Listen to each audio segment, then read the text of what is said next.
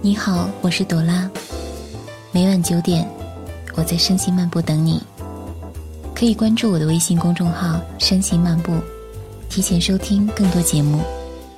今天要给大家分享的文章是：你坐过晚上十点半的地铁吗？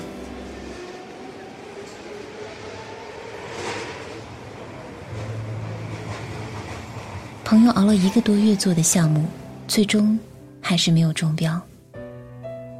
他知道结果的时候，整个人就像一个饱满的气球，忽然泄了气。上一秒还在努力的往天上飞，下一秒就一头栽在地上，不想再动一下。坐过晚上十点半的地铁，看到过凌晨四点钟的太阳，跑工地磨破过双脚，见客户遭到过性骚扰，无数个被熬亮的夜晚。无数打破牙齿往肚里咽的委屈，无数无法计算的心酸，这一刻，都悉数浮现在眼前。然后，当太阳升起，幻化成泡沫，便烟消云散。他一脸疲惫地说：“没有关系啊，在这个社会上，弱者是没有资格谈自尊的，那都是成功人士的奢侈品。”我们这些小人物，不将自己的楼层建高，不努力的往上爬，看到的永远都只能是满地的垃圾。我轻轻叹了口气，想到了那句：“你弱的时候，坏人最多。”话虽说的负气，但他比谁都清楚，明早天微亮之时，他依旧会打了鸡血一样。奔走在城市的各个角落。有句话说：“无论今晚的我们经历了多少泣不成声，明天这座城市依旧车水马龙。”成年人的世界里从来没有容易二字，那么对于刚毕业的我们来说，更是如此。我有一个同学，地道的小镇姑娘，毕业以后。只身一人去了北京，无背景，无人脉，无经验，无钱，该有的不该有的，他全都没有。节奏快、压力大的北上广深，对于从底层爬起的小人物来讲，有多不容易？只是想想，所有的艰苦和心酸，瞬间便跃然纸上。白天嘈杂。属于大家，晚上寂静，属于自己。所以每晚的地铁上，他都满身疲倦的瘫软在座位上，什么都不想。这一刻，跟自己待会儿就好。接到父亲的电话，也是在某天晚上的地铁里。父亲说：“奶奶没有撑过那场手术，先走了。”他一句话都没有说。轻轻的挂掉电话，将头靠在扶手上，耳机的声音放到最大，一边听，一边哭。眼前像放电影一般，出现那些儿时跟奶奶在一起的画面。他伏在奶奶腿上说：“奶奶，等我有钱了，带你去很多地方，吃很多好吃的，你想去哪儿就去哪儿。”想做什么，就做什么。奶奶慈祥的笑着，摸着他的头，轻轻的说：“好啊，奶奶等你长大了，有出息了，就天天烦着你，让你养我一辈子。”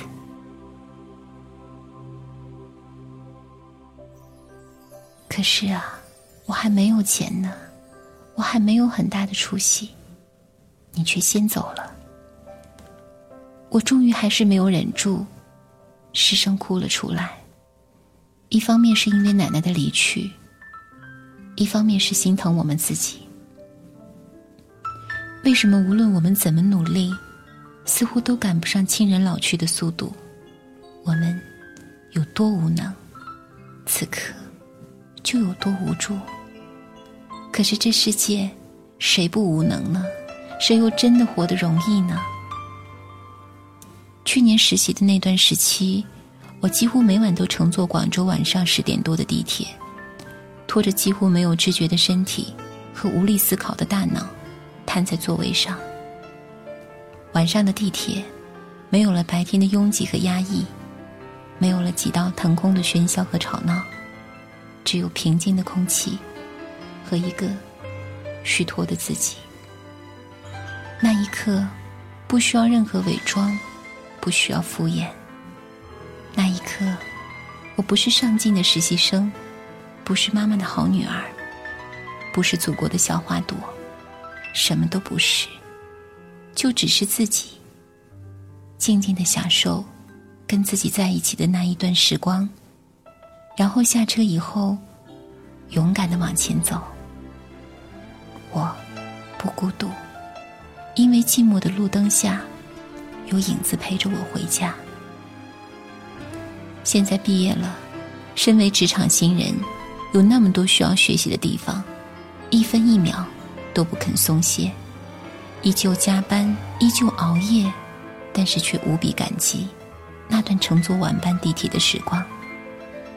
试问，哪一张春风满面的脸，背后不是一颗千疮百孔的灵魂？哪一座富丽堂皇的城堡？没有无数个含辛茹苦的夜晚，所以你看，我们不是没有成长，而是在扎根。我们现在所走的每一步，都是未来城堡里的一块砖。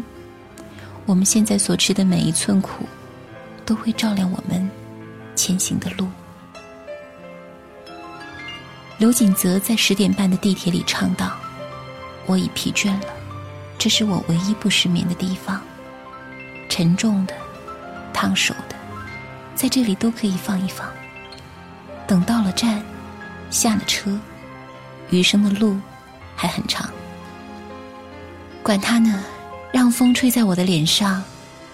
晚上十点半的地铁，见证过无数个陌生或相同的故事。一样的车厢，一样的我们，却是。千姿百态的人生，我们最后都会下车的。余下回家的路，可能还有很远，而且第二天，我们又要一头扎进人流中，拥挤、压抑、嘈杂，但同时也自信、勇敢、精神饱满，因为我们都清楚啊，明天升起的那个太阳，已经不是昨天的那一个了。是崭新的，而且比昨天的还要暖一点，就如我们一般。十点半的地铁，终于每个人都有了座位。温柔的风，轻轻的、轻轻的、轻轻的吹。身边的姑娘，胖胖的她，重重的靠着我睡，我没有推。我不忍心推，他看起来好累。矮下了身子，向后仰，我懒散的伸长了腿。对面的大叔在鼾声之中张大了嘴，旁边的阿姨左摇右晃，她睡得找不到北。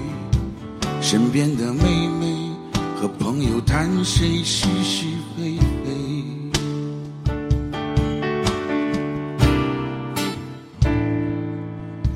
我也疲倦了。这是我唯一不失眠的地方，悲伤的、难过的，在这里我没有力气去想，城市的夜。在头上沉默经过他的心上，尽管他千疮百孔，仍在夜里笑得冷眼漂亮。我已疲倦了，这是我唯一不失眠的地方。沉重的、烫手的，在这里都可以暂时放放。